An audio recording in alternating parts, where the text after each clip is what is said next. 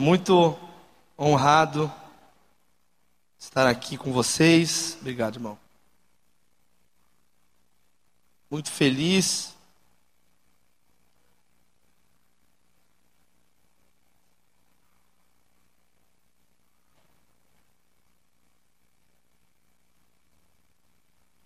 De estar aqui na frente do pastor Armando Bispo.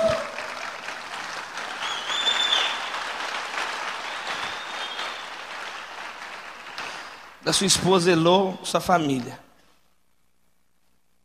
É muito difícil falar para a igreja sempre. Eu prego desde os 15 anos. E é sempre muito difícil toda vez que eu vou pregar. Especialmente quando nós estamos diante de um mestre na palavra como o pastor Armando. Trago a todos vocês um abraço do meu pastor, o pastor Jorge Linhares.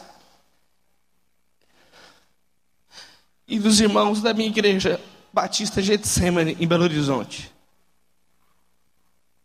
Igreja é casa de Deus. A igreja é a casa do Pai. A igreja não é covil de ladrões. A igreja não é balcão de negócios. A igreja é lugar de encontro. E o tema dessa mensagem encerrando hoje, né, a série, é, é isso, né? Está encerrando hoje, eu e minha casa.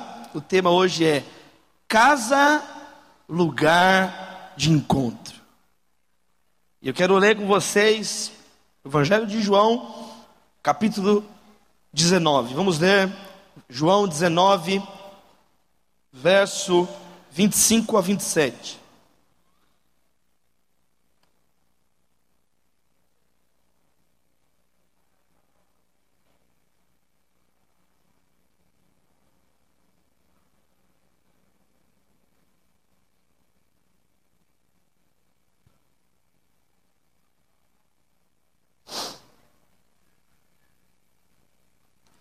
Diz assim a palavra de Deus.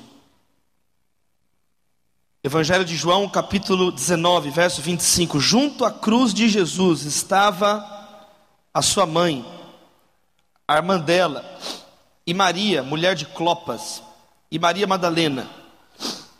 Vendo Jesus ali a sua mãe, e que o discípulo a quem ele amava estava presente, disse à sua mãe: Mulher, Eis o teu filho. Depois disse ao discípulo: Eis a tua mãe. Dessa hora em diante, o discípulo a recebeu em sua casa. Que essa palavra frutifique em cada lar, em cada casa, em cada família. Terra boa, em nome de Jesus. Amém. É tão legal o encontro não é legal um encontro? O encontro do Esaú com Israel, quando eles se abraçam. Não é bonita aquela cena? Eles se abraçam. O encontro do filho mais novo e o pai, na parábola do filho pródigo. E se o encontro é bonito por um lado, desencontro é triste pelo outro. Desencontro briga, é triste pelo outro lado, é desagradável. Salmo 133 diz: Como é bom e agradável que vivam unidos os irmãos. É bom e é agradável estar junto, amém, queridos? É bom. Então, é, tem que entender que é desagradável estar brigando, é desagradável brigar, é uma coisa chata, é uma coisa má. O meu sogro o Roberto, pai da Natália, a mãe da Natália, a. E ele tem uma história muito famosa na nossa família, que é um dia que o meu sogro, ele namorava ainda, né? A Dirce, o Roberto namorava a Dirce, eles eram jovens, namorados. E ele era muito ciumento, ele era muito ciumento. Muito ciumento. E um dia eles estavam assim, num lugar assim, jantando, num restaurante, e tinha um cara na outra mesa que ficava olhando para a Dirce. E o meu sogro ficou ele ficou irritado. Ele falou: aquele cara está te olhando, disse. E a minha, minha sogra, né? Roberto, é assim mesmo aqui, eu sou bonita e os homens olham mesmo, é assim mesmo que funciona. Deixa olhar, não tem que fazer, é assim mesmo, é normal. Não, olha lá, ele não para de olhar. E ele ciumento, e ele bravo, ciumento. Não, olha lá, ele não para de olhar, eu estou perdendo a fome. Não, Roberto, sossega, sou. Lá em Minas Gerais, sossega, sou. Fica tranquilo, é assim mesmo, eles olham mesmo. Não, olha ali, não para de te olhar, você é minha namorada, que história é essa? O meu sogro ficou tão enciumado, irritado, brigando, que ele chamou o garçom. Olha lá, o cara lá, ele não para de olhar para minha mulher aqui, ó. ele era amigo do garçom. Quem que ele. Ah, olha ali, fala lá, vou levantar. E o garçom falou assim com o meu sogro: Ô oh, Roberto, para de bobagem. Ele só me vem sempre aí. Ele é cego, nem olho ele tem.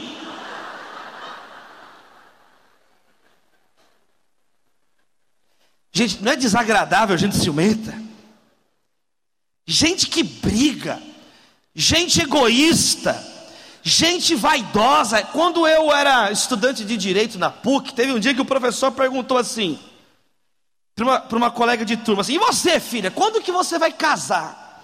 Ela virou na frente da sala e falou assim: Professor, se Deus quiser, eu nunca vou casar. Eu vou conquistar tudo sozinha. Eu vou fazer tudo sozinha. É meu corpo, minhas regras. E ninguém manda em mim. E eu vou fazer tudo sozinha. Ela falou assim: não importa o dedo de quem eu vou pisar, eu quero é subir na vida. Gente, eu fiquei tão indignado com isso que no final da aula eu fui tirar satisfação com a colega. Ô filha, baixa a bola aí, o que, que é isso aí? Se Deus quiser, eu não vou casar, eu vou brigar com os outros, eu vou. Calma. E ela falou assim: não, Davi, é isso mesmo, todos os homens não prestam, não tem homem que presta, não. Todos os homens são iguais. Aí eu fiquei nervoso. Não, aí também não.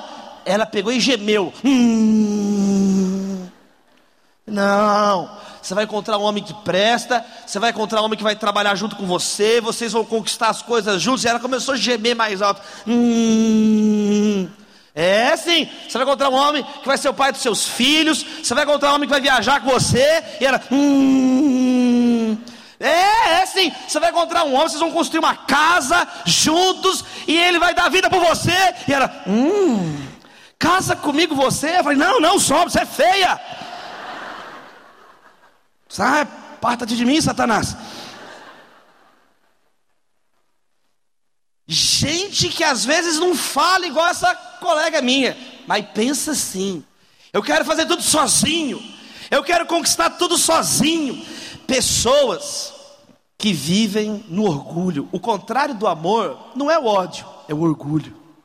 Que gera ódio, que gera vaidade, é o orgulho. É a pessoa pensar que ela não precisa de ninguém. É a pessoa pensar que tudo depende dela. É a pessoa pensar que ela não precisa de Deus, não precisa do próximo, ela ama ela própria em primeiro lugar, o outro, quando convém, ela usa, e Deus não tem espaço para Deus na vida dessa pessoa, ela é autossuficiente. Ela é uma pessoa que pensa só nela, nela, nela, e tudo na sociedade aponta para isso. Eu lembro, por exemplo, quando eu era menino, que na casa da minha, dos meus avós era diferente, a arquitetura estrutura das casas era diferente. Os espaços de convívio, eles eram mais amplos, eles eram o sofá, você deitava no, naquele sofá que você ficava afundado no sofá. Hoje é o contrário. A sala de estar dos novos apartamentos, elas são pequenininhas e os sofás desconfortáveis é sala de não estar, vai embora, sala de vai embora. Enquanto que os cômodos interiores são enormes. Closet. Home theater. Para ver Netflix. A parte sozinha, individual, é maior. E as áreas de convívio, isso é estudado na arquitetura. Porque as casas dos tempos atuais são construídas conforme o estilo de vida atual. Existe uma expressão comum em sociologia hoje que é a desincronização das casas. Porque antes, o que, que acontecia? A mãe fazia comida aquele horário, e a vovó que cozinhava, ou alguém que cozinhava na casa. Não é assim? Antigamente tinha alguém que cozinhava na casa, que as mulheres ficam nervosas que mandam elas cozinhar hoje, mas calma. E aí tinha um horário de comer. Na minha casa, pelo menos, era assim: a minha mãe fazia o almoço e tinha um horário de todo mundo sentar na mesa. E era um momento que todo mundo sentava na mesa. Hoje não, tem micro-ondas. Hoje você pede delivery, Bebelu, McDonald's, passa no drive-thru e compra um troço lá. Vai lá, esquenta uma pipoca. E cada um, antes tinha uma televisão para todo mundo na sala, não era assim antes? Todo mundo sentava, vamos assistir. Agora cada um tem um telefone. Daqui a pouco vai ter cada um uma televisão no olho já. Antes tinha o telefone da casa. Tocava o telefone. Quem lembra disso? Quem, quem viveu no século passado? Só eu? Tocava o telefone, é para mim, não é para mim. Agora cada um tem o seu telefone. A multiplicação dos pertences né, atuais, é, aí tem essa expressão, a desincronização da família. Sabe quando é que começou isso? O dia que o homem e a mulher desobedeceram Deus. Sabe quando é que começou o desencontro? Desencontro é uma das palavras bíblicas para pecado. Desencontro é uma das expressões na Bíblia para pecado. Pecado é isso, pecado é desencontro. Quando Deus criou o mundo, era um encontro. Na viração do dia, Deus, o nosso Pai. Quem ama Deus? Quem ama o Senhor Jesus? Quem ama? Eu amo Deus. Tinha o horário de encontrar com o Pai. Tinha o horário na viração do dia agora, era esse momento. Seis horas da tarde, na cultura judaica, a viração do dia era o momento de encontrar com Deus. E o homem e a mulher encontravam com Deus no jardim. Era um momento de encontro. Era um momento, não que Deus não estivesse presente antes, quantos estão entendendo? Mas tinha um momento especial onde Adão e Eva, eles encontravam, o homem e a mulher encontravam Deus, iam contar sobre o trabalho, eles cultivavam um jardim, eles nomearam, o homem nomeou os animais, e eles ficavam juntos, eles tinham que namorar porque Deus mandou eles encher a terra. E aí, mas aí tinha um momento que eles iam estar presentes com Deus. Mas teve uma vez que o homem e a mulher resolveram desobedecer Deus. Teve um dia que o homem e a mulher, teve um dia que eu e você, teve um dia que nós desobedecemos a Deus. Teve um dia que nós viramos as costas para esse Deus que tudo fez para nós. O dia do nosso pecado, o dia da nossa arrogância, o dia que você virou as costas para Deus, eu e você, e falamos assim: eu não preciso desse Deus, eu vou fazer tudo sozinho. Eu não preciso desse Deus. E nesse dia que nós viramos as costas para Deus, começou o desencontro. Porque nós desobedecemos. Nós cometemos um ato de estupidez, um ato de arrogância. Por isso que você não pode ser uma pessoa estúpida. Por isso que você não pode ser uma pessoa arrogante. Porque isso é pecado. É você pensar que tudo depende de você, que você, não, vou fazer do meu jeito. E é só você ser grato a Deus que te deu todas as coisas. Amém, queridos? Então o pecado gerou uma cadeia de desencontros. Primeiro, o desencontro com Deus. Porque agora Deus chegou no jardim e o homem e a mulher escutaram os passos do Senhor no jardim, mas ao invés de esperarem com alegria, se esconderam atrás das árvores, se cobriram com folhas de figueira o desencontro com Deus. E aí Deus disse: Onde está Adão? Não porque Deus não saiba onde você está, mas Deus, quando Ele pergunta: Onde você está? É para você perceber que você não está no lugar que você deveria estar. É para você perceber que você não está no lugar que você deveria estar. Deus sabe todas as coisas. Ele é onipotente, onisciente, onipresente, eterno. Quem adora o Senhor Jesus. Onde você está, Adão? Desencontro com Deus. E aí, oh Deus, não fui eu. Você fez, o que, que você fez? Não fui eu, foi esse traste que você me arrumou, essa mulher aí. Conflito com os outros. Tive medo, por isso me escondi. Adão entrou em conflito com ele mesmo. Então Adão entrou em conflito com Deus, desencontrou de Deus. A mulher que antes era um motivo de alegria, quem lembra a primeira coisa que Adão fala quando viu a mulher? Porque estava procurando alguém que fosse como ele. Os bichos tinham tudo tranquilo lá e ele não tinha. E aí, quando apareceu a mulher, ele falou assim: Essa sim é osso do meu osso, carne da minha carne, poema de amor. Agora, essa sim, Deus, atrapalhou tudo. Entrou em conflito. A cooperação virou competição virou bode expiatório, briga, E ele entrou em conflito com ele mesmo. Ele tem medo. Ele agora está com vergonha. Na cruz do Calvário, nós nos reencontramos. A cruz é a nossa casa. Quem quer que a cruz de Cristo esteja na sua casa, no seu coração, na sua família, no seu casamento, no seu relacionamento de pais e filhos? Quem recebe essa palavra em nome de Jesus essa tarde? Então, queridos, esse texto é tão bonito que nós lemos porque é um momento de reencontro. A cruz então é um lugar de encontro, a cruz tem que estar conosco, nós temos que carregar a cruz, a cruz de Cristo, é a possibilidade do nosso lar não se tornar mais um lugar de baderna, de grito, de briga, de confusão, mas um lugar de aceitação, de convívio, de acolhida, de salvação. Como Jesus diz na casa de Zaqueu: hoje a salvação entrou nessa casa, que a salvação do Senhor entre na nossa casa essa noite, em nome de Jesus, que a salvação de Cristo alcance a sua geração, que a salvação de Cristo alcance o seu casamento, que a salvação de Cristo alcance os seus relacionamentos, as suas conversas, o relacionamento com a filha, com com o filho, com o neto, com o primo, com aquele irmão que você brigou e há tanto tempo não conversa.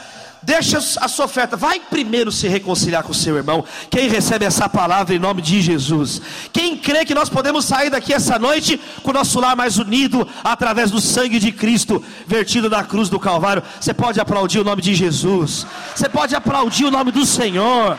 A cruz, a cruz tem poder para unir o nosso lar.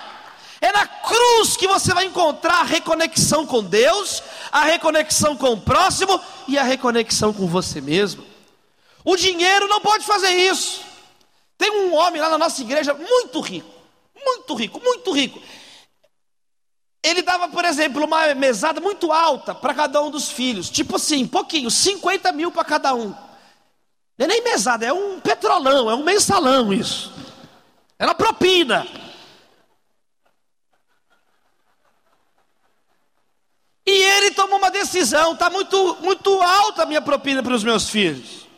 Eu vou tipo cortar pela metade. Aí o negócio assim, aí ele só 25 mil agora. Esse homem procurou meu pastor chorando, porque ele pegou a conversa de dois filhos que estavam planejando matar ele para ficar com o dinheiro todo de uma vez. Porque o dinheiro não pode unir uma família, mas o sangue de Jesus pode unir uma família.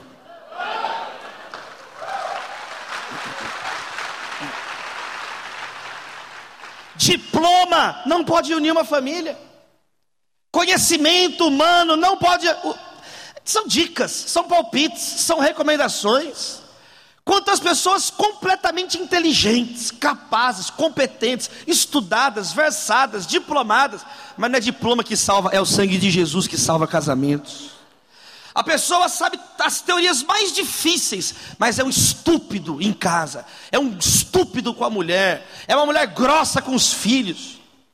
O sangue de Jesus pode transformar, mais do que letras na cabeça, nós precisamos de paz no coração, o Evangelho de Cristo no coração, letras sagradas no nosso coração. Guardei no coração a tua palavra para não pecar contra ti. Religiosidade não pode unir uma família, pelo contrário. Religiosidade pode destruir uma família. Religiosidade lá em Minas Gerais, tem aquelas igrejas barrocas, muitas e muitas e muitas igrejas barrocas no, na estrada real, no interior de Minas Gerais. E é tão legal você andar em Ouro Preto, Diamantina, Tiradentes, e aí você os guias explicam porque em muitas dessas igrejas mais antigas, no Nordeste tem muitas igrejas assim. Quantos já viram aquelas grandes catedrais, igrejas católicas que tem um cemitério dentro da igreja? Quem já viu isso? Pessoas enterradas dentro da igreja. E aí os guias explicando, eu perguntei um dia, por que, que as pessoas eram enterradas dentro das igrejas? E ele falou, ah, tem muitas crendices, muitos credos, que as famílias ricas eram enterradas dentro da igreja ou o mais próximo da igreja possível. Quanto mais ricos eles eram enterrados dentro da igreja, porque tem a lenda, a crença de que quem era enterrado na igreja ia mais rápido para o céu. Meu irmão, você pode nascer no púlpito, ser enterrado debaixo do púlpito, já vai direto para o inferno, meu irmão. Porque não é religião que salva, é Jesus Cristo que salva. Não é a religião que vai salvar o casamento, é Jesus que salva os casamentos na cruz. Não é a religiosidade que vai tornar você melhor, não. É Jesus. Não é, ah, eu fui batizado. Nem todas as águas dos oceanos podem te purificar dos seus pecados, mas uma gota do sangue de Jesus te limpa de todo pecado. Batismo é esse ato de obediência ao Senhor. Queridos, então aqui Jesus está na cruz. Jesus está na cruz, nos possibilitando o reencontro. Primeiro, o reencontro com Deus. Quem quer se reencontrar com Deus? Todos os dias nós precisamos nos reencontrar com Deus. Sabe por quê? Porque senão nós esquecemos Jesus. É através da cruz, da morte de Cristo, que o véu se rasgou e você tem livre acesso ao Pai. Por isso que Jesus Cristo disse: Eu sou o caminho, a verdade e a vida. Através de Jesus nós podemos entrar por um novo e vivo caminho. Através de Jesus, agora você precisa que a sua casa seja esse lugar de reencontro com Deus. Que o seu lar seja um lugar que a mesa do seu lar que no momento que vocês estiverem juntos, vocês, naquele momento do café, do almoço ali, do jantar, quando vocês estiverem à mesa, aquilo ali também é um momento que Jesus está presente. Lembra de Jesus. Começa a olhar as coisas no seu lar, começa a abrir as portas, abra a sua casa, abra a sua Bíblia, convide as pessoas, seja um anfitrião de um grupo. Chame as pessoas para orar na sua casa. Que através das portas abertas do seu lar, através do sangue de Jesus nos umbrais da porta e da janela da sua casa, muitas vidas sejam salvas para a glória de Deus. Coloque a sua casa a serviço do reino. Coloque o seu lar a serviço do reino. Entra para o teu quarto, fecha a porta e olha o teu pai que está em secreto. Porque tem muitas pessoas que o costume, o costume faz elas esquecerem Deus. Depois leia lá em Lucas capítulo 2, quando José e Maria subiram a Jerusalém como de costume para celebrar a Páscoa. Jesus tinha 12 anos, nunca deu problema Jesus em Jerusalém. Por 11 vezes nunca deu problema. Agora Jesus estava com 12 anos. É, era costume, como de costume. É um problema quando vira um costume. A, religiosidade, a igreja, as coisas são feitas só pelo costume. Você vai, não sabe nem por que vai, vai, também, então vamos. E aí sabe o que aconteceu? Eles foram embora, como de costume. E Jesus ficou onde? No templo. Eles pensaram que Jesus estava com eles, porque tem gente que pensa que é Jesus que tem que seguir você, é você que tem que seguir Jesus. Tem gente que pensa que Jesus é assim, ele vem limpando tudo que você vai fazendo estragado, não é assim. Jesus falou assim: Vinde após mim, sigam-me. Somos nós que seguimos Jesus, não é Jesus que tem que seguir a gente. E eles foram andando, andando, pensaram: Jesus está com meus parentes, Jesus está por aí, Jesus está com os priminhos dele brincando, Jesus está por aí, Jesus está por aí. Eles andaram um dia inteiro sem Jesus. E aí, ô oh, Maria, cadê Jesus? Não sei, não está com você? Não, não está comigo, não está com você, não está comigo, cadê Jesus? Jesus, cadê Jesus? E aí Jesus perderam Jesus, esqueceram de mim na Páscoa. Esqueceram de Jesus no Natal. Esqueceram de Jesus domingo. Esqueceram de Jesus segunda, terça, quarta, quinta. Tem gente que lembra de Jesus no início e no fim, esquece durante o caminho. Já viu? Vai sair para viajar. Todo mundo ora, Deus abençoe o caminho, abençoe, põe um anjo no pneu, um anjo no outro pneu, um anjo na antena, um anjo no vidro, um anjo. Aí viaja endemoniado. Xinga todo mundo, fofoca da vida de todo mundo. Não é assim? É assim, tá vendo? Aí você tá rindo, porque é assim que você faz. Aí fala mal, ah, fulano, o ouvidão fofoqueou, até um mês, virou um orelhão assim, ó. Wi-Fi conecta com a fofoca. É automático. Põe no Bluetooth a fofoca aí no carro. Aí fofoca, fofoca. Aí chega no destino, nem lembra de agradecer e já continua a vida. O meu cunhado, Giovanni, ele é jogador de futebol, né? Aposentado. Ele jogou no Cruzeiro, no, no, Barcelona, no Benfica, no Manchester City. E aí é muito engraçado quando junta o Giovanni, meu cunhado, e os amigos dele, tudo aposentado do futebol. Aí tem uns que são crentes, tem outros que não são, tem outros que não sabem o que são. Aí eles juntam, eles vão orar no começo do jogo lá. Vamos fazer oração aqui antes do jogo aqui. Eles fazem oração, Deus abençoe aí, Pai nosso está céu, eles fazem oração. Aí começa o jogo. Parece que Satanás entra neles. No Giovanni não, Giovanni é gente boa, não nos outros. Parece que o cara liga a, a motosserra o pé.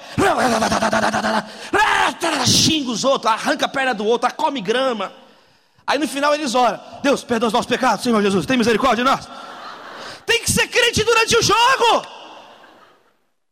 Tem que ser crente na caminhada. Só que tem gente que acostumou, acostumou, faz tudo no piloto automático, faz tudo no piloto automático, esqueceu de Jesus. Eles lembraram: cadê Jesus? Cadê Jesus? Um dia para voltar, ó, já perdeu dois dias sem Jesus, querido. Um dia sem Jesus e a tua vida pode acabar. Um dia sem Jesus e o teu casamento destruiu.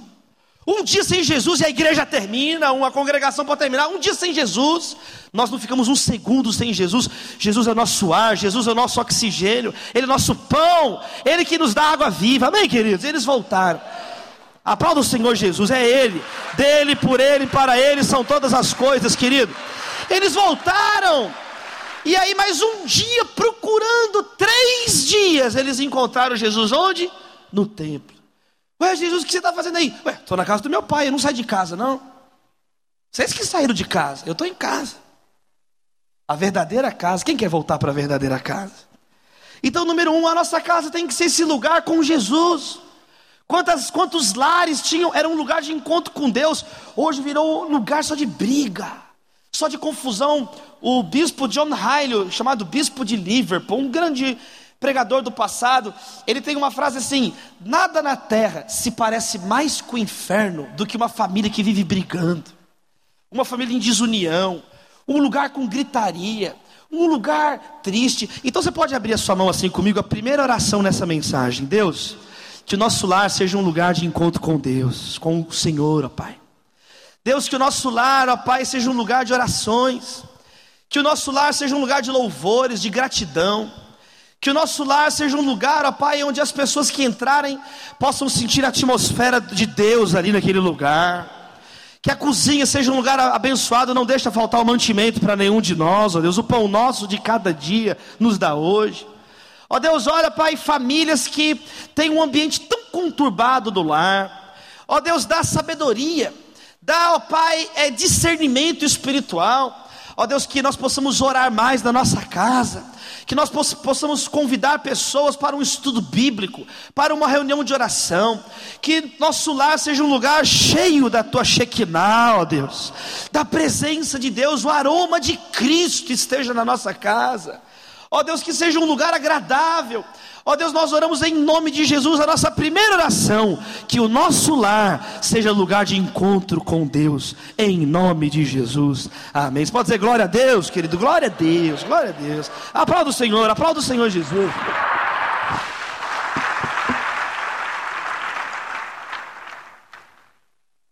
Número dois, que a nossa casa seja um lugar de encontro com o outro. Como Jesus aqui na cruz, por isso que a nossa casa tem que estar na cruz. Por isso que Jesus tem que estar no nosso lar. Jesus na cruz nos reconectou com Deus e na cruz ele nos reconectou uns com os outros. Qual que é o maior mandamento? Amar a Deus de todo o coração, alma, entendimento e forças. E o segundo é semelhante a esse: amarás o teu próximo como a ti mesmo. Jesus na cruz, ele conectou aqui a mãe com o filho. Ele conectou aqui Maria, sua mãe. As três Marias aparecem nesse verso aqui, meu irmão. Olha lá. Estava sua mãe, a irmã dela, a tia de Jesus, e Maria, mulher de Clopas, e Maria Madalena. Então tem Maria, mãe de Jesus, Maria, mulher de Clopas, Maria Madalena, e Jesus viu ali a sua mãe. Então tem pessoas aos pés da cruz. Quem quer ser alguém aos pés da cruz? Eu quero ser alguém aos pés da cruz. Em torno da cruz vão se encontrar pessoas. Então, olha que lindo esse texto. E aí ele diz assim: mulher, olha aí o teu filho, filho, olha aí a tua mãe. Dessa hora em diante, o discípulo a recebeu em sua casa, porque através da cruz, quando você está reconectado com Deus, você vai ficar reconectado com o próximo. Eu venho de uma de uma família que as pessoas gostam muito de conversar. Gostam muito de conversar. Eu gosto muito de conversar com meu pai. E o meu pai gostava muito de conversar com meu avô, que literalmente gostava muito de conversar com meu bisavô, e todo mundo gosta de conversar. Conversar. Conversar. Porque uma pessoa que está orando, ela está conversando com o pai que está no céu. Uma pessoa que não gosta de conversar com os outros, eu não estou falando de alguém que um dia está ocupado ali, eu estou falando de gente que não gosta de gente. Eu estou falando de gente que nunca tem tempo para conversar com ninguém. Eu estou falando de gente que nunca tem tempo para trocar uma ideia, para conversar, para ouvir, nunca está sempre impaciente, está sempre irritadiço, está sempre correndo igual o coelho da história da Alice atrás de uma coisa que não é nada. É tarde, é tarde, para nada, ele corre para nada. É tarde, é tarde, é tarde, está atrasado para nada, ele está atrasado para atraso. Essa pessoa nunca tem tempo de sentar, ficar calma, ouvir. Essa pessoa tem um espírito, ela está demonstrando que ela não sabe nada sobre oração. Como é que você pode acreditar que alguém vai falar alguma coisa sobre oração se ele não, não gosta de estar com as pessoas? Quanto mais perto de Deus nós estamos, mais perto do próximo nós estamos. Jesus que disse isso. Leia 1 João. O que, que o apóstolo diz? Ele diz assim: como é que é fácil falar que você ama Deus? Você vai falar que ama Deus e vai ter indício disso se você ama o teu próximo. Como que você pode falar que ama Deus e odeia o teu próximo? Aí você é, é como Caim que matou o seu irmão. E aí então você prova que você é filho de Satanás e não filho de Deus. Agora, se nós amamos como Cristo nos amou, nós estamos andando na luz como filhos de Deus verdadeiros, imitadores de Deus. Então, a prova da nossa espiritualidade é, é o jeito que você lida com o outro, é o jeito que você lida com as pessoas da sua própria casa. Hoje as pessoas ficam falando de tolerância, tolerância, tolerância. Aí vai escutar quem é a pessoa que está falando sobre tolerância. Ninguém consegue conviver com ela. É fácil falar de tolerância quando ninguém tolera você e você não tolera ninguém. É fácil amar, eu disse isso para os líderes no EPL, é fácil chamar a humanidade, porque a humanidade sequer existe, é apenas uma palavra bonita. Difícil é amar os seres humanos, difícil é amar as pessoas do seu lado, difícil é amar os corintianos, é muito difícil. Palmeirense, que espírito de porco. Difícil amar as pessoas chatas. É difícil gostar de quem pisa no teu calo. De longe todo mundo é bonito. De longe todo mundo é legal. De longe todo mundo é maravilhoso. As pessoas começam a ficar feias quando chegam perto de você e são contra alguma coisa que você pensa. Aí é a oportunidade de você provar que é um filho de Deus. É aí que vai ser provada a sua fé. E fé madura é fé provada, de acordo com a Bíblia. É fé aprovada. Para ser aprovado, tem que ser provado e passar vitoriosamente pela prova. Quem quer ter uma fé aprovada, aleluia, meu irmão. Oh, glória. Então, que o nosso lar seja esse lugar de reencontro. Reencontro de pais com filhos, de filhos com pais, de marido com mulher reencontro das pessoas, dos vizinhos. Hoje, né, eu lembro que quando nós mudamos é, de casa, eu, minha esposa e minha filhinha, aí eu lembro assim, nossa, Natália, eu estou precisando de mais da internet e não tinha ainda instalado a internet em casa. E aí, como é que eu vou fazer? Eu preciso muito da internet, era uma coisa urgente, eu preciso da internet, eu preciso muito da internet. Eu pedi no vizinho, tem uma colher de Wi-Fi, por favor, para me emprestar? O cristão é alguém que vai pelo mundo, vai pelo corredor do prédio, batendo a porta. Eu tenho um amigo, quando ele aceitou a mensagem do Evangelho, recebeu Jesus Cristo como Senhor e Salvador de sua vida, sabe o que ele fez? Ele comprou um monte de Novo Testamento, uma pilha de Novo Testamento, e subiu a escada do prédio dele, vários andares, jogando o Novo Testamento debaixo de cada porta, e convidando as pessoas para uma reunião. O andar inteiro dele se rendeu a Jesus.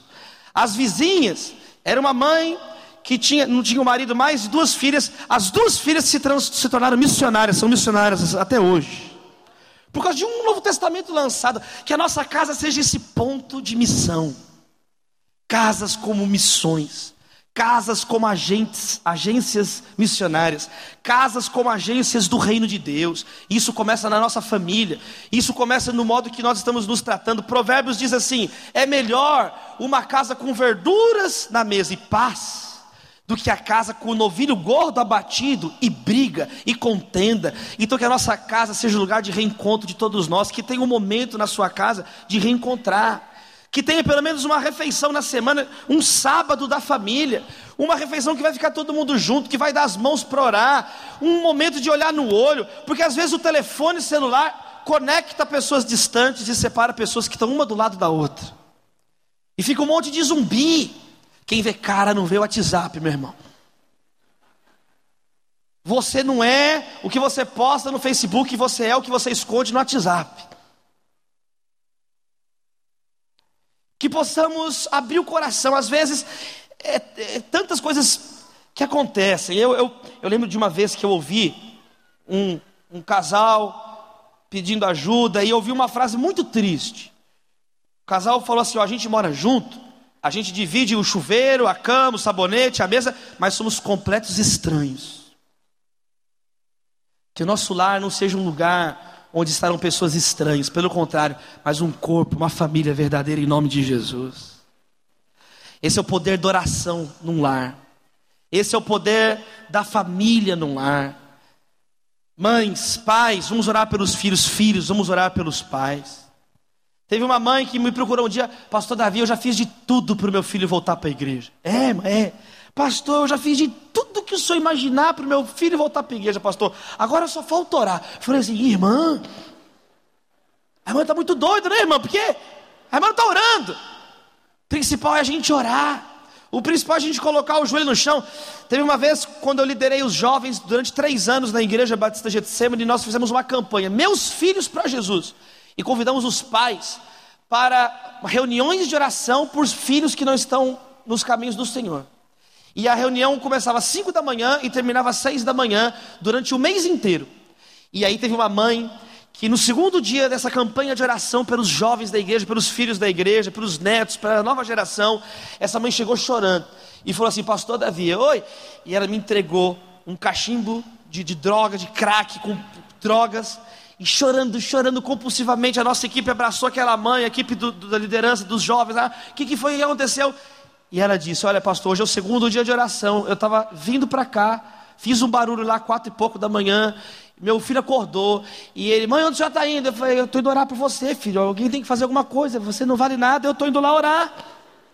E o meu filho, ele ficou tão assustado que ele ficou tão. Mãe, peraí. Se a senhora está fazendo um esforço para melhorar, eu mesmo vou fazer um esforço para eu mesmo melhorar. E ele pegou as drogas Deu, mãe, leva lá, ora por mim, ora por mim, ora por mim. Esse menino está liberto hoje para a glória de Deus. É o poder da oração. Aplauda o Senhor Jesus, querido. Diga glória a Deus, aplauda o Senhor Jesus. Jesus pode salvar as famílias, Jesus pode salvar a juventude, Jesus pode salvar os casamentos. Nós precisamos crer, nós somos um povo de fé, nós andamos pela fé. Às vezes você não está aguentando mais, às vezes você não tem mais paciência e esperança. Querido, creia, creia que a sua casa vai ser lugar de reencontro em nome de Jesus. Abra sua mão, Deus, nós oramos. Em segundo lugar, casamentos restaurados, filhos restaurados, amizades restauradas na família, pessoas familiares que brigaram há tantos anos atrás Ó Deus, que possamos pedir perdão e também perdoar, liberar perdão. Que o nosso lar, a nossa mesa, o nosso quarto seja lugar de reencontro, em nome de Jesus. A igreja diz amém, amém, amém. Não tem sentido brigar, não tem sentido ficar. Teve um homem que sempre humilhava o irmão dele, sempre humilhava o irmão dele, porque ele era rico e o irmão não era rico. E ele sempre tratava mal o irmão, tratava mal o irmão. Um dia esse homem ricão ficou doente e ele, o rim parou, os rins pararam de funcionar, ele ia morrer, insuficiência renal, uma confusão. Ele precisava de um rim. E o irmão dele, um rim novinho lá para ele. Olha que situação. E aí esse homem agora converteu. Deus, agora converti. Precisa passar por isso? Olha que situação. O irmão que ele maltratou a vida inteira poderia. Eu tenho um irmão Lucas. tenho um irmão. Se o meu irmão precisar de um rim, assim, assim fizer os exames, é, não tem nem o que questionar. Vou falar, Natália, ó, tá, tá provado aqui que eu posso dar o meu rim, eu vou ficar vivo e tudo mais, e meu irmão vai ficar vivo. Toma o meu rim aí, Lucas. Olha que situação esse irmão que maltratou o outro a vida inteira sem nenhum motivo. Sem nenhum motivo. Oh, e aí, beleza? Me vê um rim aí, olha que situação. Não tem sentido ficar brigando. Que a paz de Deus inunde os nossos corações que você possa ser mais afetuoso, mais cheio do Espírito Santo, meu irmão. Em terceiro e último lugar, a sua casa pode ser também um encontro de você com você mesmo. Quando você se reencontra com Deus, você se reencontra com o próximo, e você se reencontra com você. Você deixa de ser essa pessoa toda cheia de ziguezira Você deixa de ser essa pessoa que fere todo mundo. Você deixa de ser essa pessoa que maltrata os outros, porque você está sem paz com você mesmo. Pelo contrário, você começa a entender que você foi amado e desejado por Deus desde a eternidade. Isso é na cruz. Quando você olha para Jesus na cruz, você entende quem você é, de onde você veio. Quando você olha para Jesus Cristo na cruz, você entende que a sua vida tem valor. Quando você olha para Jesus Cristo na cruz, você entende que Deus chamou de tal maneira que deu o seu Filho único, para que você não perecesse, mas você pudesse ter a vida eterna, querido. Quando você encontra com Jesus na cruz, na sua casa, que a sua casa seja esse lugar, seja o lugar que você também vai fechar a porta do teu quarto, esquecer um pouco o barulho do mundo, o barulho do telefone, o barulho da televisão, o barulho dos outros, e ter um teu momento com Deus. Ter aquele momento que você vai recuperar suas forças em Deus. Pare de querer descansar no pecado, pare de querer procurar restaurar as forças naquilo que vai destruir a tua vida. Vinde a mim, todos que estão cansados e sobrecarregados, eu vos aliviarei, Jesus diz. Olhe para Cristo, que você possa se reconectar à sua missão, ao significado, ao propósito, aquilo que Deus quer realizar através de você, querido. A sua vida tem valor, olhe para Jesus na cruz. Olhe para a cruz perpétua nesse momento.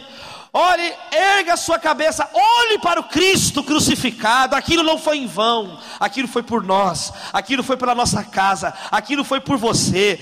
Queridos, a cruz é lugar de reencontro, a cruz é lugar de encontrarmos o caminho, a cruz é o lugar de nós entrarmos no eixo, que a nossa casa seja esse lugar, que no meio do corre-corre da vida você não perca o eixo que a sua casa seja esse lugar onde você retorna à noite, deita a cabeça no travesseiro e agradece a Deus. E que você acorde e fala: As misericórdias do Senhor se renovaram sobre a minha vida. E que você vai almoçar e falar: O pão nosso de cada dia nos dá hoje e que você vai trabalhar, lembrar de Deus, e você vai estudar em conexão com Deus, e que você vai para as suas tarefas diárias em conexão com as pessoas, e que a sua casa seja esse porto seguro, cheio da presença de Deus. Que o seu lar seja essa âncora para a sua vida, amém, queridos? Que o seu lar seja esse lugar abençoado que o seu casamento seja esse lugar abençoado, o leito conjugal seja preservado sem mácula, que você seja esse lugar, que você tenha vontade e saudades de voltar para sua casa em nome de Jesus. Quem recebe essa palavra, amém, queridos? Essa é a nossa oração essa noite. Que a sua casa não seja um lugar de desencontro. Aí você me diz, mas pastor, mas talvez eu vou voltar agora mesmo para um lugar que está uma bagunça. É porque você, se a sua casa, o seu coração estiver em ordem, Deus pode te usar como Noé e toda a sua família vai para a arca com você. Agora, se o teu coração estiver vazio, meu irmão, eu encerro dizendo isso. Se o teu coração estiver vazio, Jesus Cristo, uma vez, ele disse assim: que o demônio, quando ele sai de uma pessoa, procurando descanso, tem gente tão chata que até o demônio cansa dela. E ele vai para lugares áridos procurar descanso. O diabo, o diabo fala assim: não estou aguentando essa pessoa, não estou suportando. Eu vou tomar pedir férias, ele é chato demais. Aí o, o demônio tira férias. Aí ele volta das férias e ele encontra a casa daquela pessoa como? Varrida e adornada, porém vazia. Ela está varrida, ela está organizada, ela está adornada, mas ela está vazia. Betel significa casa de Deus. Bat Evan significa casa do nada, casa vazia. Tem muitas famílias que moram em mansões bonitas, adornadas. Tem outras pessoas que moram em casas funcionais simples, bonitas, adornadas. Tem pessoas que vivem de fachadas, mas a casa está vazia. Sabe o que acontece? O inimigo vem com sete espíritos piores, e o estado daquela casa final é pior do que o início. Querido, muito mais do que falar bonito, muito mais do que estar tá bem vestido, muito mais do que estar tá adornado, do que estar tá em ordem. Você pode ser a pessoa mais organizada do mundo, ter a família mais organizada do mundo. Vocês vão organizadamente para o inferno. Primeiro você, vocês vão para o inferno. Respeitando o protocolo, primeiro você, aqui é a sua hora de ir para o inferno, aí você vai para o inferno organizadamente. Porque não é a organização que salva, não é beleza que salva, é o sangue e a presença de Jesus na nossa vida que nos salva. Que a sua casa tenha a presença de Deus, aplauda o Senhor Jesus. Que a sua casa seja cheia de Deus, Emanuel, Deus conosco. Você pode fechar os seus olhos por um instante. Você pode cantar comigo aquela canção, cante comigo assim: Ao único que é digno, cante bem alto, de receber a honra e a glória, a força e o poder ao Rei Eterno.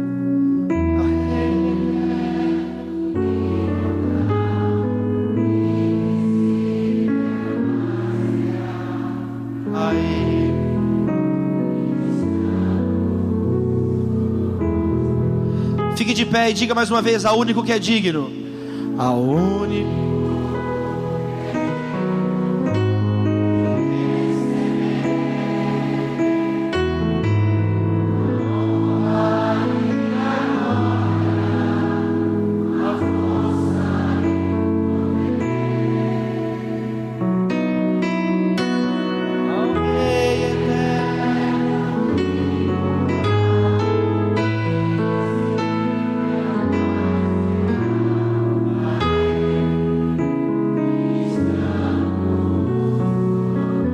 Cante bem alto, coroamos, coroamos, coroamos.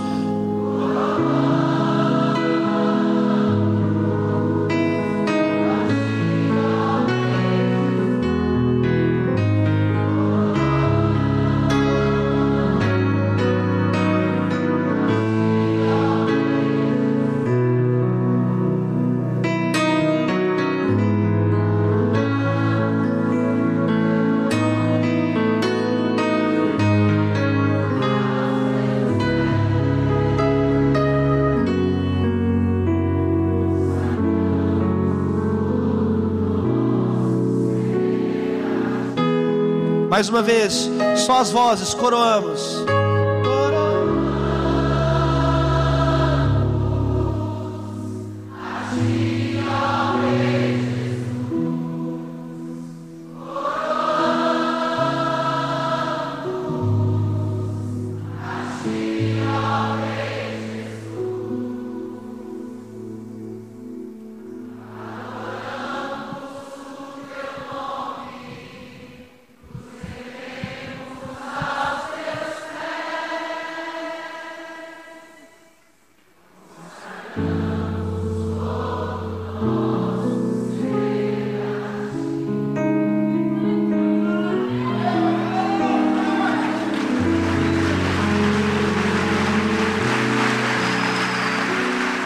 Deus, salva os nossos lares, Senhor Jesus.